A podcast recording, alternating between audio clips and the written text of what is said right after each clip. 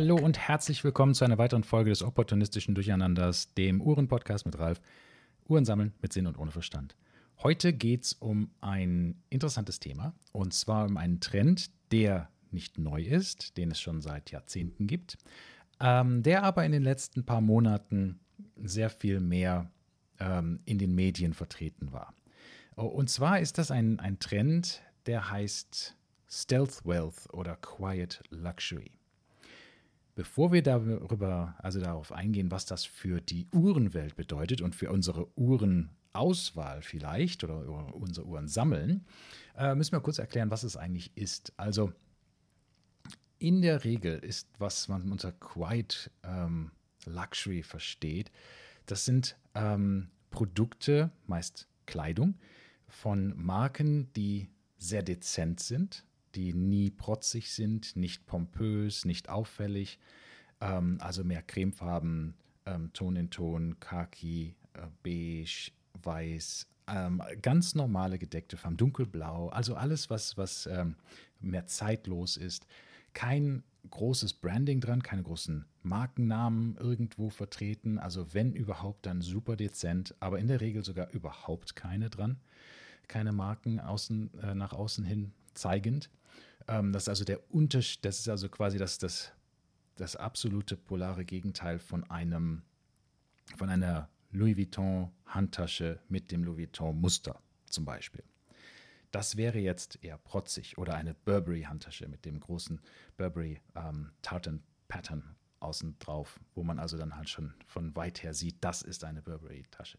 Das ist bei normalerweise ähm, bei dieser Quiet Luxury nicht der Fall. Weil die Produkte durchaus teurer sein können als diese anderen Markenprodukte, äh, schreien die nicht lauthals raus, was sie sind. Das heißt also, es ist äh, nicht das neureiche Geld quasi, sondern das alte Geld, das, äh, der Geldadel quasi, wie man das auf Deutsch sagt. Und das sind so, und, und diese, diese Marken, die da also getragen werden, haben derzeit eine sehr, sehr hohe Popularität. Äh, vielleicht habt ihr das schon mal gehört. Das sind so Marken wie Loro Piana, Bruno Cucinelli, äh, Cucinello? Cucinelli, keine Ahnung. Ähm, Jill Sander, Max Mara. Also so welche, die relativ wenig Branding haben, die viel, die sehr stilvoll sind, hervorragende Qualität anbieten, äh, Jahrzehnte halten können. Zum Beispiel normale zeitlose Pullover von Loro Piana kosten dann auch schon mal 2000 Euro oder 3000 Euro. Allerdings sind die halt auch mit den tollsten Wollen der besten Schafe der Welt und so weiter mit einer ganz besonderen Qualität auch zusammengestrickt. Also ich will nicht sagen, dass sie, es, dass sie ihr Geld wert sind. Sie sind aber definitiv etwas, wenn man es denn mal nah, vom Nahen sieht und anfasst, hm, da kann man schon sehen, das ist wirklich hervorragende Qualität. Wir Uhrenkenner kennen das ja. Manche Uhren fasst man an und weiß, nee, das war wohl nix. Und manche Uhren, da weiß man sofort, wenn man die in der Hand hält, wow, das ist hervorragende Qualität, das ist wirklich gut zusammengebaut quasi. So ähnlich ist das bei diesen, bei diesen ähm, Herstellern. Und dieser Quiet Luxury Stealth Wealth hat verschiedene Hintergründe. Zum Teil ist das halt, dass man nicht, dass man Sicherheit, dass man einfach sagt, ich zeige nach außen hin jetzt nicht unbedingt äh, meinen Reichtum, damit ich kein Ziel werde für irgendwelche was weiß ich, Raubüberfälle oder, oder ähm, Erpressungen oder sonstige Kidnappings und so weiter. Das kann ein Grund sein. Und ein Grund ist einfach nur, dass man ähm, sich mehr in die Gesellschaft einfügt und nicht, nicht versucht, drüber, so weit, zu weit drüber hinauszustehen. Oder nicht herauszustechen als ein Neureicher, als jemand mit, mit viel Geld und keinem Verstand. So ähnlich wie mein Podcast. Ne? also viel Sinn und wenig Verstand. Naja, okay. Ähm, Gerade jetzt, fünf Minuten bevor ich diesen Podcast angefangen habe aufzunehmen, habe ich noch eine E-Mail bekommen von Watchtime und da war ein Thema drin: fünf schöne, schlichte Uhren. Hm, passt wieder genau in, diesen, in, die, in dieses Thema rein.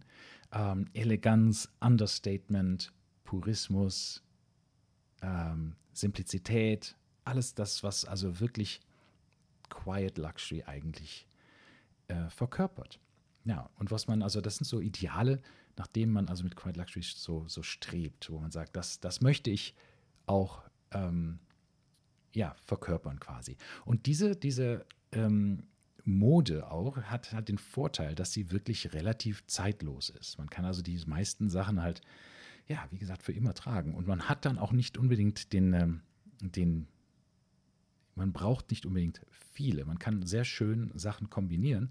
Das heißt, man kann also mit relativ wenig ähm, Produkten sehr, sehr viele verschiedene äh, Outfits quasi erstellen. Also man kann da recht, recht interessante Sachen mitmachen. Aber gut, das ist Mode und damit kennen wir uns ja jetzt nicht so gut aus. Deswegen sollte ich auch lieber besser nicht drüber reden. Ja.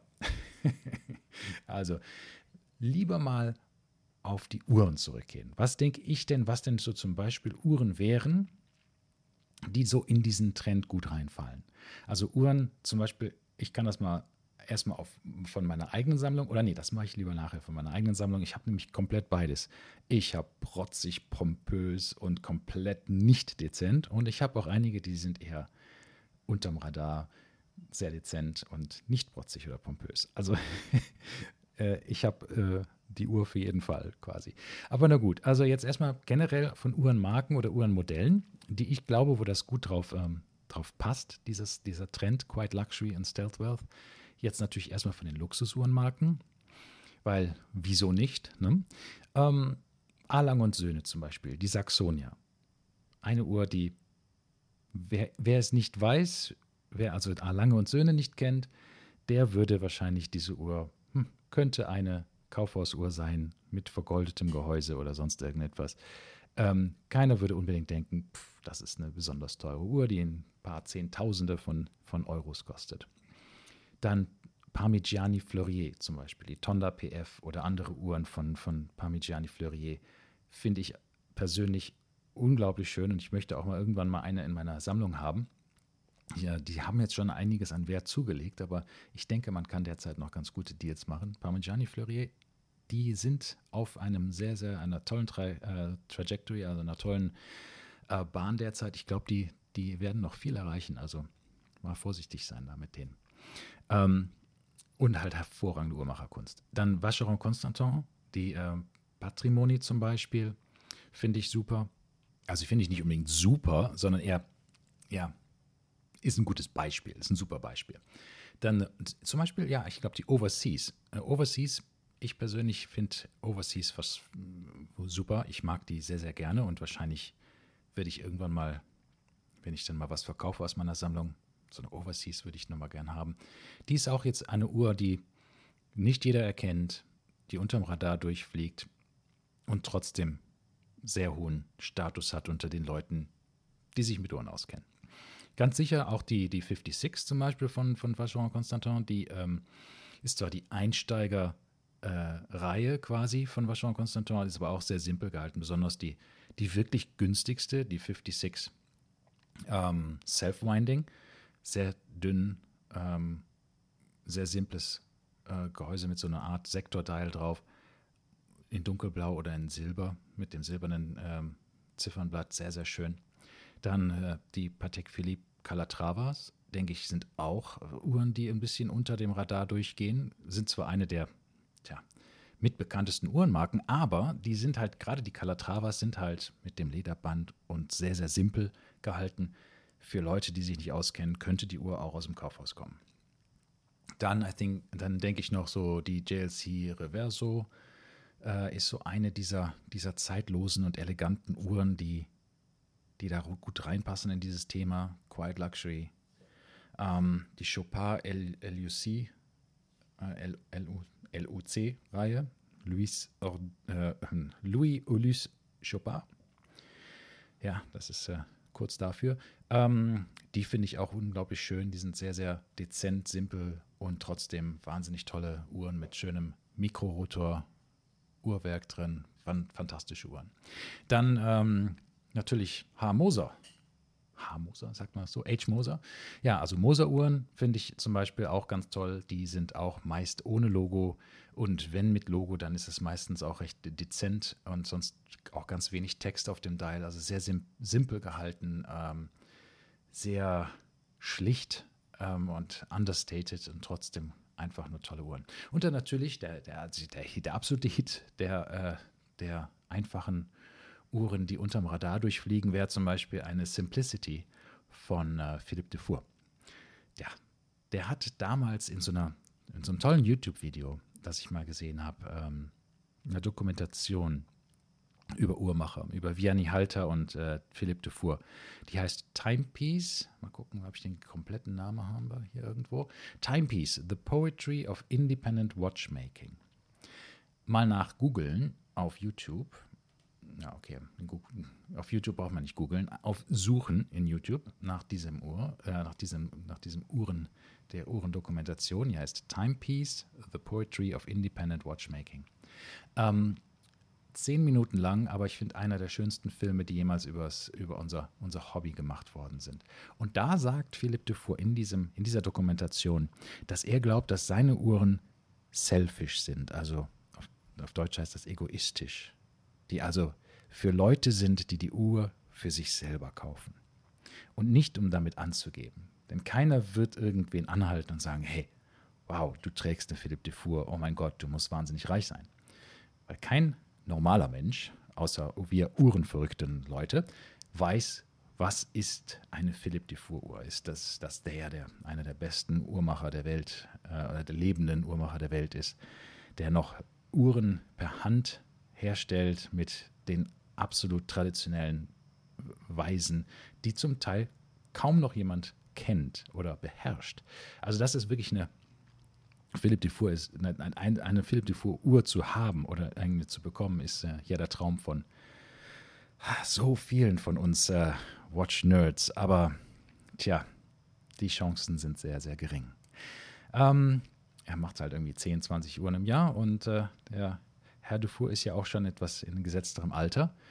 Das heißt, wer weiß, wie viele Uhren er noch herstellen wird. Gott sei Dank hat seine Tochter jetzt angefangen, dann bei ihm zu lernen und sie ist auch Uhrmacherin und äh, lernt gerade das Handwerk von ihm, was ich sehr, sehr schön finde.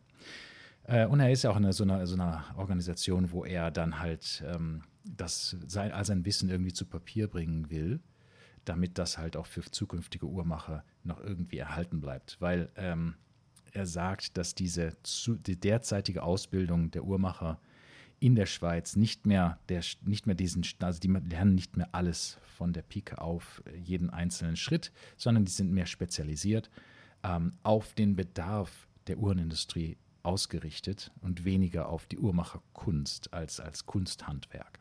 Naja, also dem, das sei dahingestellt. Ich hoffe, das wird sich noch ändern oder, oder er kann sein, sein Wissen wirklich zu Papier bringen über die Zeit, damit wir noch sehr, sehr viel mehr Uhrmacher junge Uhrmacher auch haben, die diese Technik so gut beherrschen und uns auch mit ganz tollen Uhren ähm, beglücken können. Ja, also das ist zum Beispiel auch so, eine, so, ein, so ein Inbegriff, denke ich, dieser Quiet Luxury, Philippe Dufour. Ja, um, ähm, und aus meiner eigenen Sammlung denke ich, da können wir auch ganz einfach, ganz leicht sagen, was ist zum Beispiel eine, eine ähm, Quiet Luxury Uhr, wäre dann zum Beispiel, habe ich eine Uhr von Moser, die ähm, Heritage Dual Time.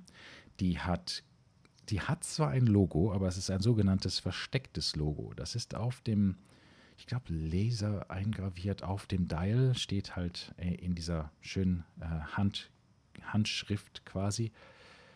Äh, H. Moser and C. Ähm, aber das ist halt, das sieht man nur in bestimmten Winkeln. Ansonsten sieht man das so gut wie gar nicht, das Logo auf der Uhr. Das heißt also, die Uhr hat quasi kein Logo so richtig zu sehen. Und es gibt einige Uhren, wie zum Beispiel die Pioneer und andere, die, die auch ohne, ohne Logo derzeit ähm, ja, verkauft werden. Also das ist zum Beispiel eine, ist auch nicht aus irgendwelchen Edelmetallen gemacht, aus Stahl. Ähm, teuer, aber halt, wer es nicht weiß, weiß es nicht. Könnte eine Uhr für hm, vielleicht 1000 Euro sein oder 2000 oder halt für 10, 20. Wer weiß. Ähm, das genaue Gegenteil zum Beispiel zu dieser Uhr wäre meine Rolex Skydweller Dual, äh, ja, Two-Tone, also die, die Stahl-Gold-Version mit dem Jubilee-Band. ja, das ist so eine Disco-Watch. Also die funkelt und strahlt und schreit quasi, ich bin eine Rolex. die hat also das klassische Datejust-Aussehen mit dem Jubilee-Band und zwei Ton, also Gold und Silber und ja, yeah, also Gold und, und Stahl, ah, die ist wirklich ja, alles andere als ähm, unauffällig. Ich würde die sogar, glaube ich, ja, man kann sogar sagen, das ist mit meine protzigste Uhr. Ja, durchaus. ja, also da muss man schon wissen, wann, wann, man sie anzieht, weil das ist schon so ein, das ist schon ein ganz schöner Oschi da. Ähm, dann noch eine, eine andere aus meiner Sammlung, die jetzt nicht so ist, das ich, bin ich eben schon darauf eingegangen, zum Beispiel die 56 von Vachon Constantin. Und ich habe die 56 in, mit dem silbernen Ziffernblatt und habe dafür mir auch dieses, äh, das, das äh, Armband gekauft, das Stahlband, ähm, das normalerweise nur an der, mit dem blauen Ziffernband dabei ist. Und das macht die Uhr sehr, sehr schick, aber halt auch komplett. Ähm, es könnte aus einer Entfernung sogar eine alte, diese alten Swatch Ironies sein, die ich damals hatte als das, Kind. Die sehen ein bisschen ähnlich aus. Natürlich ist meine ähm, ein bisschen flacher, ein bisschen ähm, eleganter und natürlich auch eine mechanische Uhr. Aber ähm, ich denke mal, diese alten Swatch Ironies, die hatten so eine, so ein, so eine Art Design. Natürlich nicht ganz so schick wie die, wie die Vacheron Constantin, aber, aber ja. Also, es, wie, was ich damit sagen möchte, ist, die fliegen so unter dem Radar, die könnten also auch da reinpassen, in Quiet Luxury, in Stealth Wealth. Dann eine andere Uhr, die äh, da super reinpasst, sind zum Beispiel meine G-Shocks. Ich habe ja so eine kleine Sammlung von neun G-Shocks in Metall. Also dieser G-Shock GMW B5000 und so weiter. Und zwar habe ich da, ich weiß nicht, ob ich das auswendig hinkriege, ähm, die dunkelblaue, äh, ist ja nicht dunkelblaue, die dunkelrote, diese Weinfarben, sehr, sehr schick. Dann habe ich eine, die, die, die Standard, die Stahl, silberne, eine goldene, eine rosé-goldene, ähm, dann die, die aussieht wie aus dem Thronfilm mit diesem, ja, diesem Laser ein, eingravierten äh, Quadraten drauf quasi. Ähm, oder sind Gittermuster drauf quasi. Äh, dann noch eine Aged IP heißt das, also die sieht aus wie, ähm, als wäre sie schon jahrzehntelang getragen worden. so ausgewaschenes äh, Metall in Schwarz. Sieht, sehr, sieht auch cool aus, finde ich. Und dann habe ich noch zwei von diesen, die TVB und die TVA, also diese beiden, beiden ähm, aus Titan. Und die sind so ein bisschen aus diesem japanischen Anime ähm, Mecha Bots Universum quasi. Und die, die sehen aus wie eine normale schwarze also eine davon, die TV, TVA, die sieht zum Beispiel aus wie eine ganz normale schwarze Gummi- äh, oder Rubber ähm, G-Shock. Fliegt also komplett unterm Radar. Dass die knapp 2000 Euro kostet, hm, wüsste niemand, würde wahrscheinlich auch niemand jemals glauben, dass äh, eine digitale Quarzuhr für das Geld irgendwie verkauft wird. Ich habe es ein bisschen günstiger bekommen, nicht für den vollen Preis, aber den würde ich, glaube ich, nie bezahlen. Aber ja, das, ist, das sind schon so, so Sachen, die, die, die beides sind. Die sind entweder die goldene G-Shock, die ist protzig, und die Titan, matt schwarze, ist Stealth Wealth. Eine, die gleiche Uhr könnte, glaube ich, in beides sein. Aber das Schöne an diesem Quiet Luxury Trend oder diesem, dieser Idee, dass man halt mit Zeitlosigkeit und einfach gutem Geschmack, würde ich jetzt mal behaupten, dass das einfach alles stilvoll ist und einfach schön ist. Also guter Geschmack kann gut zeitlos und klassisch sein und kann jahrzehntelang getragen werden. Ähm, und das sieht man, glaube ich, auch, wenn man einfach mal nach Quiet Luxury googelt und man sich mal die einfach die Bilder anguckt, die dann rauskommen. Ja, ich denke, da kann man durchaus sagen, das ist durchaus wahr. Aber den Look kann man schön nachahmen, ohne viel Geld auszuzahlen, auszu, auszugeben. Also es gibt ähnliche Kleidung, die vielleicht nicht in der Qualität natürlich von Bruno Cucinelli oder, oder, ähm, oder Loro Piana ähm, ist, aber man kann halt diesen Look relativ leicht emulieren mit ähm, ja, Marken wie, was weiß ich, Massimo Dutti oder, oder Sara oder sonst wo. Das geht alles. Ähm, und in der Uhrenwelt geht das ähnlich. Also man könnte zum Beispiel eine Tissot PRX, ein paar Modelle von Longines oder Anordain und anderen äh, Uhren äh, nehmen und dann durchaus dort diesen, diesen Look, diesen eleganten, zeitlosen Look ähm, auch kreieren. Ähm, ich gucke mal gerade in diese E-Mail, die ich gerade bekommen habe. Ich habe mir da gar nicht durchgelesen. Hier steht fünf schöne, schlichte Uhren von der Redaktion empfohlen. Pures Uhrendesign. Und da sieht man eine, auf Nummer 1 die Nomos Glashütte Orion Neomatic 39. Ja, das ist ja quasi, wenn ich mir die jetzt anschaue, ja, es könnte eine Calatrava oder Patrimony sein von Vacheron Constantin oder von Patek Philippe, die, die Calatrava. Ja, durchaus. Also wunderbar, sehr viel weniger Geld. Dann ist da eine Erwin Sattler Classica Lunaris. Erwin Sattler, oh. Muss ich jetzt zugeben, habe ich noch nie von gehört. Aber gut. Naja, 10.000 Euro, das ist jetzt keine günstige Uhr. Laurent Ferrier Square Micro Rotor Evergreen. Ja, Laurent Ferrier, äh, sorry, Laurent Ferrier, das ist durchaus schön, aber das, das ist auch durchaus Quiet Luxury. Aber das, meine Beispiele waren eher ähm, welche, die man auch mit normalem Geldbeutel bezahlen kann. Laurent Ferrier, naja, 58.000 Euro. Hm. Und oh, da hat jemand meine, die Uhr, die ich auch vorgeschlagen habe, ausgewählt. Die Parmigiani Fleurier Tonda PF Sportautomatik Edelstahl. Ja, ja, genau. Das ist auch so meine Wahl. 21.000 Euro. Und dann haben wir noch eine, und das ist die letzte. Und da haben wir endlich mal was mehr Bezahlbares. Und das ist die Junghans ähm, Max Bill Automatik. Und das ist auch eine sehr, sehr schöne Uhr, sehr zeitlos und sehr elegant ähm, sehr reduziert, minimalistisch. Also genau das, was gerade diese, diese Art der Entschleunigung steht hier drin. Entschleunigung, das ist richtig. Das hat auch damals schon in 2006, als dieser Film aufgenommen wurde äh, von Philippe Dufour, das hat er auch gesagt. Er versucht mit dieser traditionellen Handmacherkunst, dass er zum Teil Tage, Stunden, Tage ähm, damit verbringt, bestimmte Bauteile ähm, zu veredeln und netter zu machen, schöner zu machen, dass er damit versucht, dem Betrachter der Uhr und auch dem, dem Eigentümer nachher halt zu sagen, das ist eine, das ist etwas für die Ewigkeit. Die Uhr kann ewig laufen, wenn nach ihr ge geschaut wird. Und er macht auch meistens ähm, Handaufzuguhren, die er denkt, dass, dass damit man halt eine, eine, eine bessere Verbindung, eine, eine, ja, eine Verbindung mit seiner Uhr hat, eine Beziehung zu seiner Uhr aufbaut, weil ohne dass man sich nach, äh, um die Uhr kümmert, wird die Uhr stehen bleiben. Also sterben quasi. Sie wird aufhören zu ticken. Und nur wenn man sie kontinuierlich aufzieht und, und nach ihr schaut, funktioniert sie.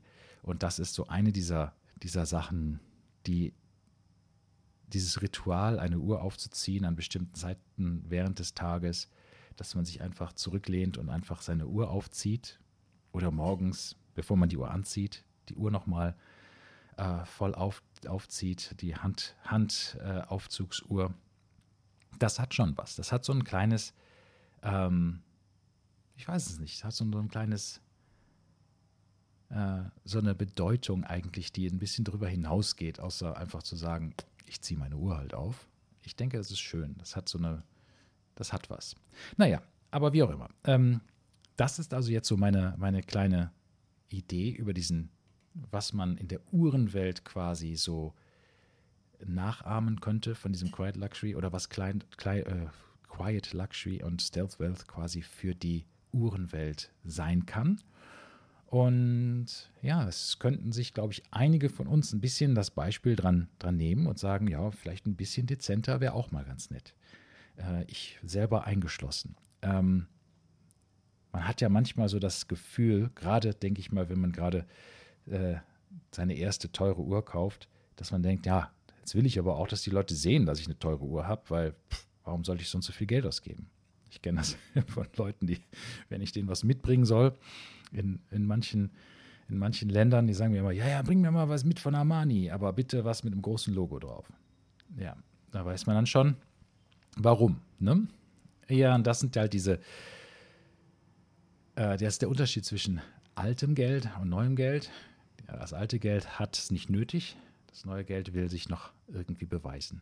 Irgendwann wird dann auch dort, ich denke mal, der, der Geschmack ändert sich auch dort, wird dann auch ein bisschen ähm, definierter und mehr ähm, speziell und das heißt, es wird sich dann alles auch ändern, aber es sind Phasen, durch die man auch als Person manchmal geht. Ne? Man hat diese, diese Show-off-Phase und dann ändert man seine, seine Uhrensammlung gegebenenfalls auch zu etwas mehr gediegenerem, klassischen Uhren, die dann vielleicht eine höhere Qualität haben, aber weniger pompös und protzig sind. Mal sehen. Aber ich habe nicht vor, meine Sky Dweller zu verkaufen. Ich mag meine Disco-Uhr. Ja, für jetzt. Und äh, mit dies, auf, in diesem Sinne, bis bald und wir hören uns demnächst wieder. Tschüss.